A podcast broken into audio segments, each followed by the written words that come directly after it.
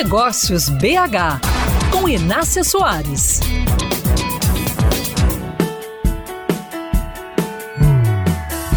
Se o negócio foi bem bolado, se resolve dores do mercado e se entrega bem o que propõe, não tem erro, ele emplaca.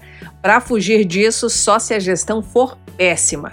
Mas mesmo acertando nessa fórmula básica, os resultados podem demorar um pouco até que você acerte a dinâmica da operação, que varia de empresa para empresa. Especialmente se o que você faz é um pouco diferente, se está fora do usual.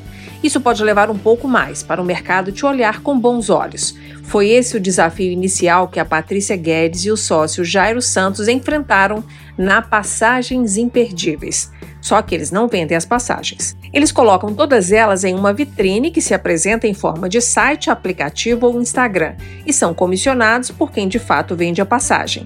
E para convencer os consumidores que o super algoritmo que eles haviam criado, com capacidade de rastrear as passagens mais baratas e não divulgadas em outros lugares, era confiável, levou tempo a gente teve muita dificuldade de se impor mesmo e de mostrar que nós éramos confiáveis, que nós éramos de fato ali um conselheiro, atuando como um conselheiro, como se fosse um amigo, parente. Só que essa confiança ela vai sendo construída ao longo de meses, anos. Então foi muito difícil no início. A gente tinha horários fixos de postagem, porque eram os horários que a gente tinha folga. Então na hora do almoço, de noite, de madrugada. Tanto que as pessoas que começaram a seguir a gente inicialmente, os primeiros seguidores, achavam que só saía promoção nesses horários, mas não era isso.